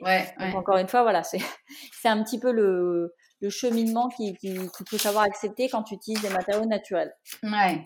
Enfin, je suis hyper contente que tu nous, que tu nous aies euh, expliqué tout ça. Je pense que ça va intéresser tout le monde. Euh, qu'est-ce que vous avez euh, réalisé dans d'autres qui, qui utilisaient des matériaux soit naturels, soit... alors, dans les matériaux un petit peu naturels qu'on a utilisés, c'est pareil avec avec des parties pris, on a choisi de faire les escaliers, les escaliers et le soubassement de la cheminée en enduit à la chaux. D'accord, ouais. Euh, donc ça, c'est pareil. Alors c'est, est-ce que ça, euh, est-ce que ça, on le referait? Pas sûr, parce que pour le coup, c'est assez fragile. C'est euh, les enduits à la chaux, c'est vrai que c'est plutôt utilisé sur les murs. Nous, on a choisi de l'utiliser sur le soubassement de notre cheminée et dans un escalier. Donc, quand tu dis escalier, c'est les marches carrément. C'est ça, c'est les marches. D'accord, ok. On va l'utiliser sur les sur les marches. Ça, c'est pas forcément un, choix qu'on referait. Ouais, parce que du coup, ça, comment comment ça vit dans le temps? Ça s'effrite ou c'est Ouais, ça a tendance à s'effriter. Mhm. Ouais. Et, euh, et c'est vrai que pour le coup, ça c'est euh, bon, bah, c'est pas grave. On, s'est dit qu'on le, on le referait. Euh, dans, les autres euh, matériaux euh, naturels qu'on a utilisés, et ça c'est vrai que ça me paraît tellement évident que j'oublie d'en parler, c'est tous les enduits de la grange qu'on a refait en, on a fait, on a refait tous les enduits en terre en fait. autant la grange est construite en terre crue, donc ça c'est vraiment la méthode de construction, mais tous les enduits de finition, on a refait en fait tous les enduits de, les enduits de finition intérieur et extérieur en terre. moi, je connais les enduits d'argile. Est-ce que c'est ça Et là, c'est de l'argile et de la paille. Argile et paille, d'accord. C'est ça. Et à l'extérieur, il y a une caractéristique supplémentaire, c'est que c'est de l'argile, de, de, la paille euh, et un, un biopolymère donc quelque chose qui va augmenter la résistance du matériau, mmh. euh, qui est de la bouse de vache. Mmh, d'accord. Voilà, donc on a des enduits à la bouse de vache à l'extérieur euh, de la grange. Et, et ça, euh, vous avez un artisan qui vous l'a fait ou Oui, c'est notre maçon, mmh. c'est notre maçon spécialisé terre crue. D'accord. qui s'appelle Gislin, que je salue s'il m'écoute. ouais. Et... en fait, lui et ses équipes, c'est vraiment des gens qui ne travaillent que, que la terre crue et la maçonnerie traditionnelle en, en pierre évidemment. Mais voilà, ils ne font que ça, c'est vraiment leur cœur de métier.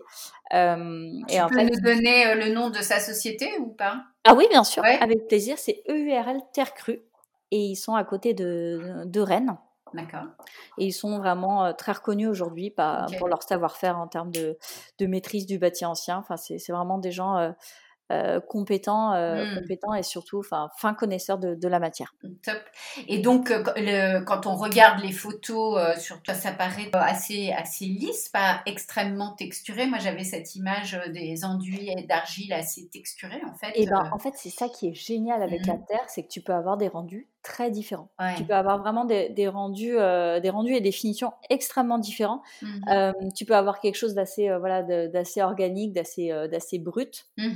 Tout comme tu peux avoir voilà des, choses très euh, très talochées, très lisses, très bien mmh, finies. Mmh, mmh, euh, tu vois, nous c'est vrai que ce qui est assez euh, ce qui est assez fou avec ces enduits en terre, c'est que les jours les jours de, de, soleil, tu vois vraiment le, soleil venir se comment dire scintiller sur la paille. Enfin, c'est assez impressionnant de voir les changements de couleur opérés par les enduits en terre où cette matière a vraiment la capacité soit d'absorber la lumière et vraiment d'avoir quelque chose de très comment dire très dense très mmh, très intense ouais dans son mmh rendu. Mmh. Et à la fois je te dis les jours ensoleillés bah ça vient c'est comme si le, soleil venait se, refléter dans chaque brin de paille de l'enduit.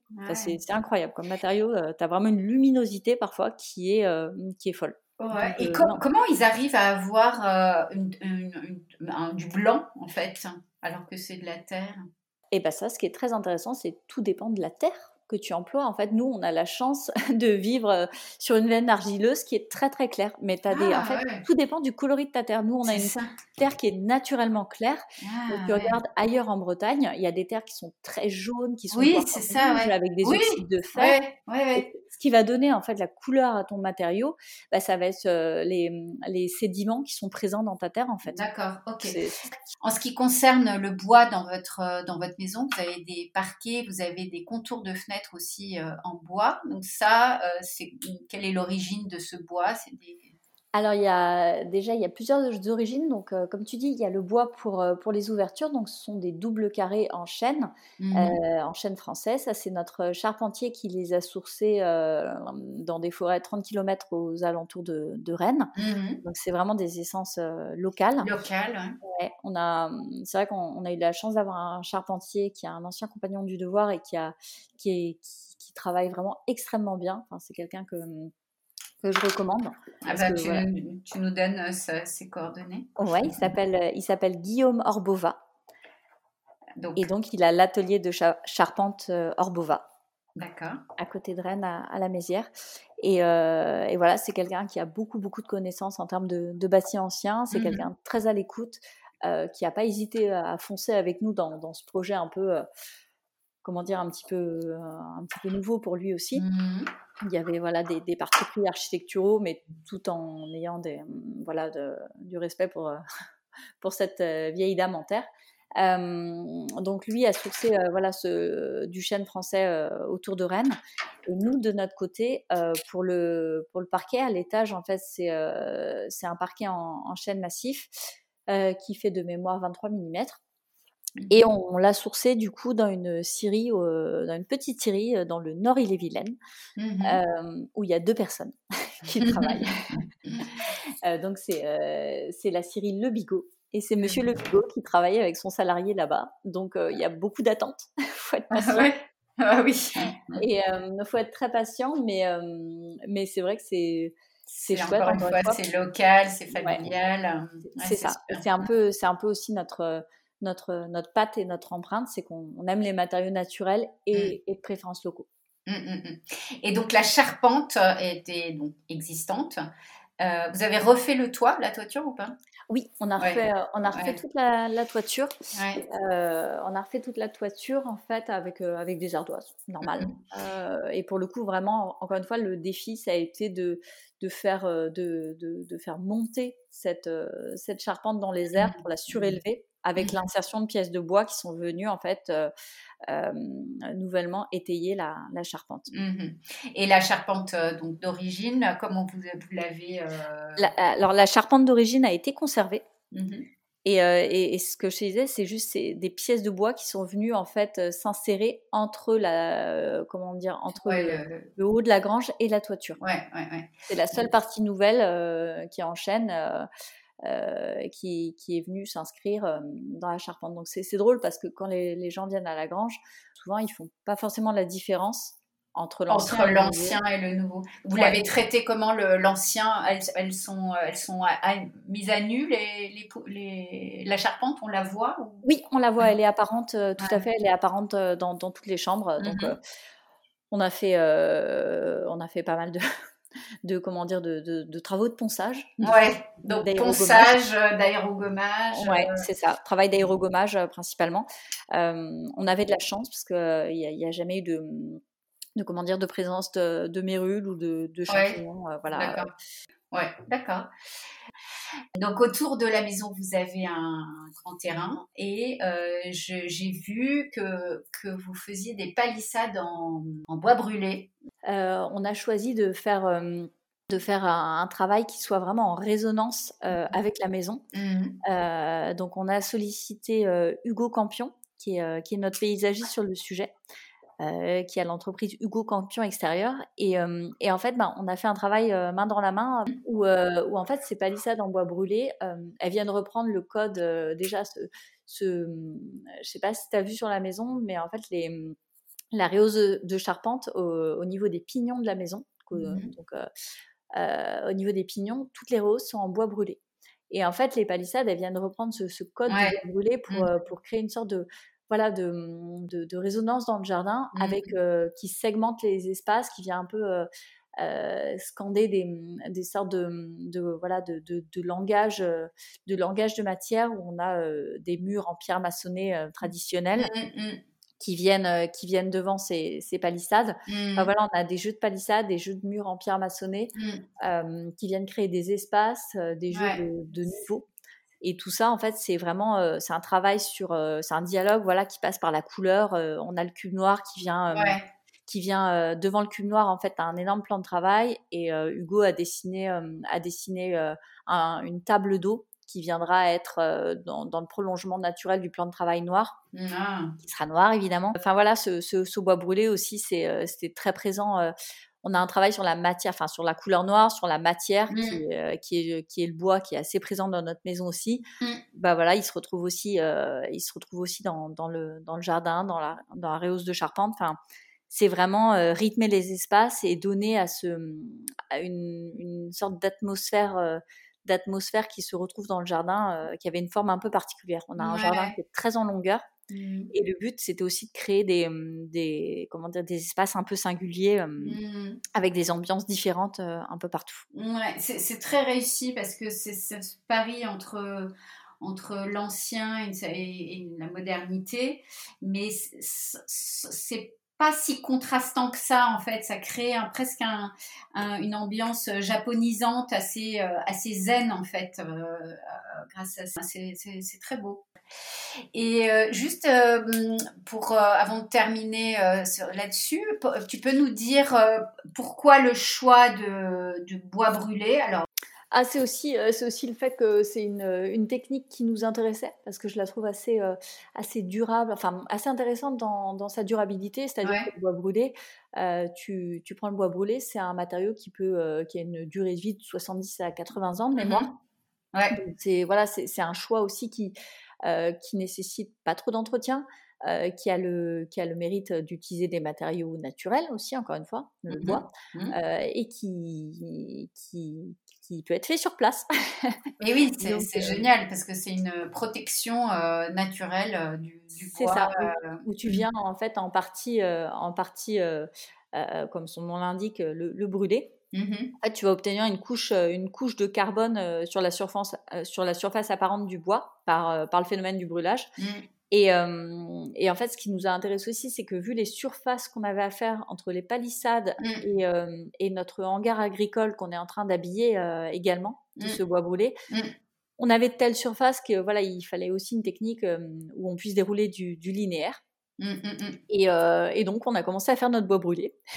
Et d'ailleurs, sur, je, sur l'Instagram de d'Ariane, euh, tu as, mis un, une story à la une hein, où, tu, où tu montres tout le, tout le processus du brûlage qui est hyper intéressant. C'est ça, c'est ça. Où on n'a pas fini d'en faire d'ailleurs. Ouais, mais du coup, ça prend combien de temps, par exemple, pour parce que ça se fait par par euh, trois trois planches, hein, c'est ça? Ouais, c'est ça. En fait, tu prends. Euh, nous, on utilise euh, pour avoir une bonne combustion, on utilise du Douglas, donc c'est un résineux. Mmh tu vois, on prend on prend des planches qui font environ 3 mètres. Ouais, c'est ça, 3 mètres. Ouais. en fait, on les attache avec du fil métallique. On forme une espèce de, de cheminée. Mmh avec ces trois planches. Et en fait, on enflamme euh, le, on a, un, on a un foyer en fait qu'on prépare. Souvent, on l'entoure de, on fait un petit foyer avec trois parpaings et on pose, euh, enfin deux parpaings et quelques lames euh, de métal. Et en fait, on mmh. pose, euh, on pose ce conduit de trois, de trois planches euh, attaché avec du fil de fer sur un, sur le foyer. Mmh. comme une cheminée. Comme une cheminée, mmh exactement. Et on vient enflammer en fait, on vient enflammer le le, conduit avec un combustible. Alors nous, euh, qu'est-ce qu'on utilise euh, On utilise des boules de, voilà, c'est le tips du jour. C'est on a des sacs de granulés, euh, de granulés de bois, et on utilise ces sacs de, granulés en papier. Ça s'embrase bien. Ça s'embrase bien, exactement. exactement. Et donc, en fait, la, combustion se, fait. Donc, on n'est pas des pros du bois brûlé. Hein. Il, y a, des entreprises pour ça, mais nous, on le fait beaucoup à l'œil et à l'oreille. Ouais. Et en fait, tu entends des, tu as, as, de la fumée qui commence par sortir et ensuite mmh. tu as une espèce de torchère qui sort en haut de, du conduit. Mmh. Euh, et ensuite tu entends des, des, sortes de crépitements. Mmh. Donc euh, nous, c'est vrai qu'on attend, euh, on attend en général, allez, je dirais, ouais, deux minutes deux minutes, ouais. Ouais, environ. environ encore une fois, tout dépend aussi de. Oui, bien sûr, bien sûr. Mais je n'arrivais pas à me rendre compte euh, du temps euh, que ça prenait. Donc, c'est assez rapide, en fait. C'est assez rapide, ouais. Effectivement, c'est assez rapide. Euh, et donc, une fois qu'on a, qu'on a le, on va dire, le, ce, ce, brûlage qui est fait, on couche, on vient recoucher la, la cheminée. Euh, et euh, on le fait refroidir, euh, on le fait un petit peu refroidir environ 5 minutes, et ensuite on l'asperge, enfin on le, on le fait refroidir, on l'asperge d'eau. D'accord. Pour, stopper, pour stopper la, la combustion. La combustion, Mais exactement. Quand, tu, quand, quand on a brûlé l'intérieur, après il faut faire l'autre côté ou pas? Alors non, pas forcément, parce que nous, enfin, nous, ce qu'on, l'option qu'on a choisie, c'est que, euh, par exemple, on fait des palissades, euh, les palissades en bois brûlé qu'on fait, on a une structure qu'on vient habiller des deux côtés. Donc, ah, on ne fait qu'une face. Ok, d'accord. Mais on fait qu'une face. Et c'est pour la finition en fait derrière, parfois au, au chalumeau qu'on vient euh, qu'on vient brûler, euh, par exemple une tranche qui nous manque. Ok, au, chalumeau, ouais, d'accord. ok. Et, et, une fois que c'est brûlé, euh, vous, vous appliquez rien dessus en fait? Si, si, ah, si, On, a appliqué l'huile de tang. D'accord. T-U-N-G, mais ça se dit tang. Mais ça protège. Ça protège, voilà. Et elle a, je sais que j'avais lu des, des super trucs dessus. Euh, dans ce chantier, est-ce que vous avez fait euh, des choix que vous referiez pas ou est-ce qu'il y a des choses que, que vous auriez modifiées, mis à part euh, les escaliers dont tu parlais tout à l'heure? Qu'est-ce qu'on a eu comme difficulté sur le chantier? Ben, On en a eu, il hein, ne faut pas se mentir. par exemple, je pense à la baie vitrée, à la mmh. grande baie vitrée qui, fait mmh. quasiment, qui fait quasiment 5 mètres de long. On a eu en fait, on a eu un, un affaissement du linteau, euh, du linteau en chaîne, mmh. euh, qui avait en fait qui avait créé des difficultés puisque notre baie vitrée ne s'ouvrait plus correctement. Ah, ouais. Euh, et ça a été un peu à double difficulté. Et initialement, la baie vitrée également qu'on avait eue a été, comment dire, n'était pas comment n'était pas adéquate. Mmh. on a eu beaucoup de difficultés aussi avec le menuisier qui nous l'a posé. C'est- Et en- Elle est en bois, hein? Non, elle est en alu, Elle est en alu, d'accord. En alu noir.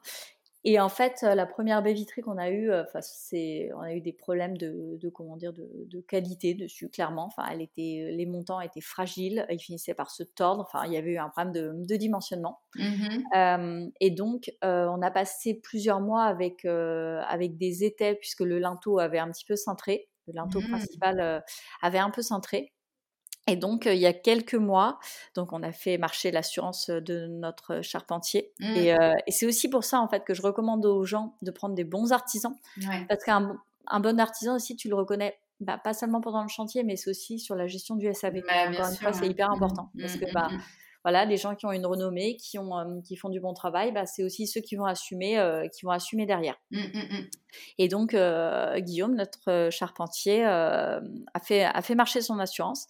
Et du coup, il y a eu une intervention qui s'est déroulée, qui s'est déroulée bah, c'était cet été, où en fait, euh, avec des vérins hydrauliques, ils sont venus euh, redresser le linteau principal. Euh, donc, on a entendu toute la maison craquer quand ils ont rehaussé le, le linteau principal. Et, euh, et c'est ce qui fait que bah, on a les enduits de terre qui ont craqué sur, le, sur la façade de la maison.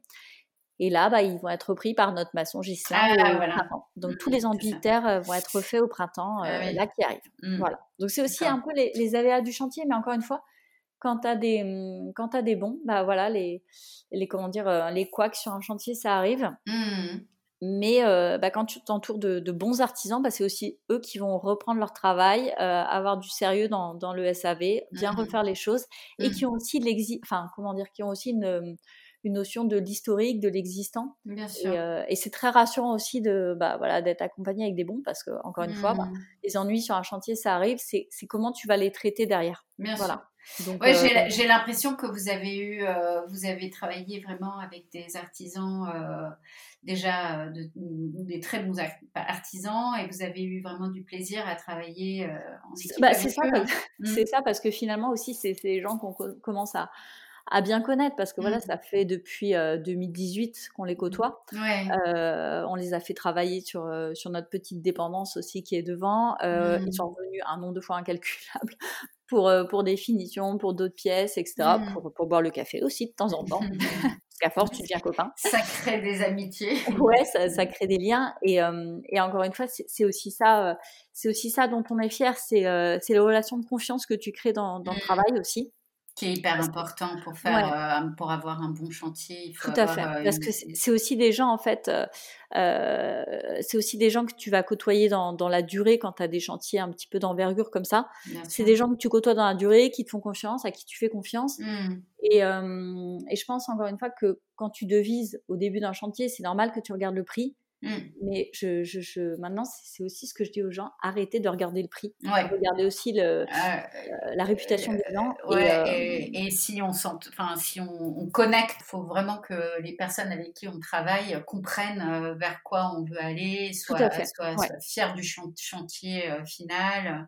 et fier de C'est ce c'est qu'elle un, fait. vrai- c'est un vrai travail, euh, un vrai travail d'équipe avec le client. Ça peut pas du tout être un, un rapport euh, de force en fait, je trouve. Euh, non, et je pense qu'il faut pas. D'ailleurs, c'est un peu le, le secret, c'est euh, Ah ouais, ouais. et la, la relation que tu as avec euh, avec les artisans aussi. Mm. C'est c'est c'est c'est le comment dire la communication que tu vas Mm, mettre mm. lors d'un chantier avec eux qui va faire que ça va bien se passer ou pas. ouais. Ouais, c'est la clé. Et qu'est-ce que vous avez le, qu'est-ce que vous aimez le plus dans, dans cette, dans cette. Déjà, en fait, c'est le point de départ, c'est de se dire, euh, c'est un peu le voyage, euh, le, voyage qu'on a fait euh, Jean-Camille et moi depuis depuis le début. Euh, C'est-à-dire, c'est voilà, c'est toutes les rencontres que tu fais avec les artisans, c'est c'est comment dire la connaissance de la matière que tu développes, c'est toutes les hum, toutes les rencontres que tu fais, enfin, les apprentissages aussi. Mhm. Euh, ce, qui, ce qui est chouette, c'est par exemple, on a fait aussi, on a organisé des stages, euh, des stages collaboratifs chez nous via une association qui s'appelle Ah, ouais. Pièce Braise. C'est euh, c'est une association qui est assez connue dans le paysage breton. Euh, en fait, c'est une association du bâti ancien. C'est une association qui organise euh, des stages, notamment pour, euh, pour la connaissance du bâti ancien, pour la réfaction des enduits en terre, sur comment, comment bien rénover comment bien rénover même une, une maison en pierre, enfin voilà, sur mmh. l'éco-construction euh, et mmh. l'éco-rénovation en général. Ah, c'est intéressant. Et, euh, et, ouais, on a accueilli des stages, euh, des stages à, la grange. Enfin, c'était sympa aussi de, de voir, de voir plusieurs dizaines de personnes venir visiter, faire, faire un chantier collaboratif où au final, c'est pas la, comment dire, tu, faut pas s'attendre à du résultat lors de l'organisation de ces stages collaboratifs, mais ceci, encore une fois, les, les rencontres et c'est donner envie aux gens de, de se diriger dans, dans, dans, la bonne direction quant à la rénovation de, de leur maison. Eh ben, eh ben, par exemple, ça a été euh, deux ou trois jours de stage où les mmh. gens euh, faisaient de la théorie euh, le matin. Mmh. ils étaient dans la grange à faire de la théorie le matin sur un, avec un formateur. Et l'après-midi, l'après-midi, il y avait des, des tests d'enduit sur la façade où, où, par exemple, ils avaient tous amené leur terre. Ouais ils faisaient des tests avec leur terre, euh, avec le formateur, et donc on s'est retrouvé avec une, une façade badigeonnée de, de plusieurs, euh, de plusieurs en, différents. En patchwork. en patchwork, mais voilà, en fait le but c'était de faire des tests, de les former. Et, euh, et, toi, t'accueilles juste le stage pendant ce temps-là, mmh. mais, mais c'est sympa encore une fois d'échanger avec des gens qui voient le résultat fini qui voient par exemple l'usage de, de, de, matériaux traditionnels. et, et, derrière, chez eux, eux vont souvent faire aussi les, leurs enduits chez eux ça leur donne euh, l'impulsion pour pouvoir le faire voilà. Euh, eux-mêmes. Exactement. Ouais, beaucoup de, de partage. Mm. Bah écoute, euh, Ariane, c'était fascinant, hyper intéressant. Je te remercie beaucoup pour ce temps que tu nous as accordé. Est-ce que tu veux rajouter quelque chose? Est-ce que je veux rajouter quelque chose? Bah, Sur les gens qui se, qui se lancent dans la rénovation, déjà, même, même si au début on se sent vraiment novice, euh, déjà, je vous dirais, prenez le temps de la réflexion avant de vous mmh lancer dans les travaux. Essayez d'en mmh. apprendre sur vos bâtiments anciens. Enfin, si vous vous lancez dans l'ancien, mmh. documentez-vous sur le bâti ancien. Pourquoi pas faire des stages collaboratifs. Euh, bref, intéressez-vous à vous. Intéressez-vous à votre bâti euh, parce que vous récupérez, enfin vous repérez sûrement des, des choses utiles pour la suite. Hum, deuxième conseil, je vous dirais d'opter pour des matériaux de qualité notamment en termes d'isolation, parce que c'est vraiment une étape cruciale et conditionne beaucoup la qualité de vie. Ça, encore une fois, on ne le voit pas sur Instagram. Il n'y a pas mmh. vraiment de, mmh. de tutos. C'est pas vraiment sexy de faire des, des tutos euh, sur l'isolation thermique, mais vraiment, c'est, en fait, je crois que euh, vous le verrez quand vous paierez vos factures d'énergie. Mmh. Et puis enfin, euh, dernier conseil, tournez-vous vers des professionnels qui connaissent leur sujet. On reconnaît les, les bons artisans dans le pendant, mais aussi surtout dans l'après. Euh, sur le suivi euh, et, le sérieux dont font preuve les artisans dans le traitement des SAV. Mmh, voilà. Mmh, mmh. Merci beaucoup, Ariane. Eh bien, écoute, merci à toi, euh, Alexandra. Donc, si euh, s'il y en a qui ont envie de, de te poser des questions, est-ce qu'ils peuvent euh, t'envoyer un, un, petit MP Tu réponds sur Instagram? Et je réponds sur Instagram, exactement. Je suis pas très régulière dans, dans, mes posts et dans mes stories, mais je, je prends, je prends souvent le temps de, de faire des réponses un peu détaillées. Et puis, il faut surtout pas hésiter à, à me contacter. J'adore mmh. vous répondre. Ok, super. Donc, euh, ton compte euh, Instagram, c'est C'est le compte Renault Grange Bretonne, donc Renault underscore Grange underscore Bretonne. Voilà. Donc, je te remercie. Je te dis euh, à bientôt sur, sur Instagram ou ailleurs. Et, Ça marche. à très bientôt, Alexandra. À très bientôt. Merci, Ariane. Voilà, j'espère que cet épisode vous aura intéressé. Il était plus long que d'habitude, mais j'avais très envie que Ariane nous explique en détail une rénovation en terre crue et la mise en œuvre de leur chape en plâtre ainsi que la technique du bois brûlé. Euh, c'est un épisode dense et complet qui vient rejoindre la liste de personnes passionnées que j'ai eu la chance d'interviewer tout en écrivant mon livre. Ce sera un livre sur la rénovation en utilisant au maximum l'existant en termes de matériaux, mais aussi des techniques anciennes. Euh, vous retrouverez un home tour de la grange sur le site petitebelette.com, rubrique tuto et conversation. Vous pouvez euh, vous abonner au compte Instagram old the new gold underscore podcast et me suivre sur euh, belette petite. Et si vous avez envie de m'aider à développer ce podcast pour pouvoir me rémunérer un jour et continuer à interviewer des personnes aussi intéressantes qu'Ariane, merci de me mettre des étoiles, de vous abonner au podcast sur Apple, Deezer ou Spotify et d'en parler sur vos réseaux. Et oui, il n'y a que comme ça qu'on peut se développer. Merci en tous les cas pour votre écoute et je vous dis à bientôt.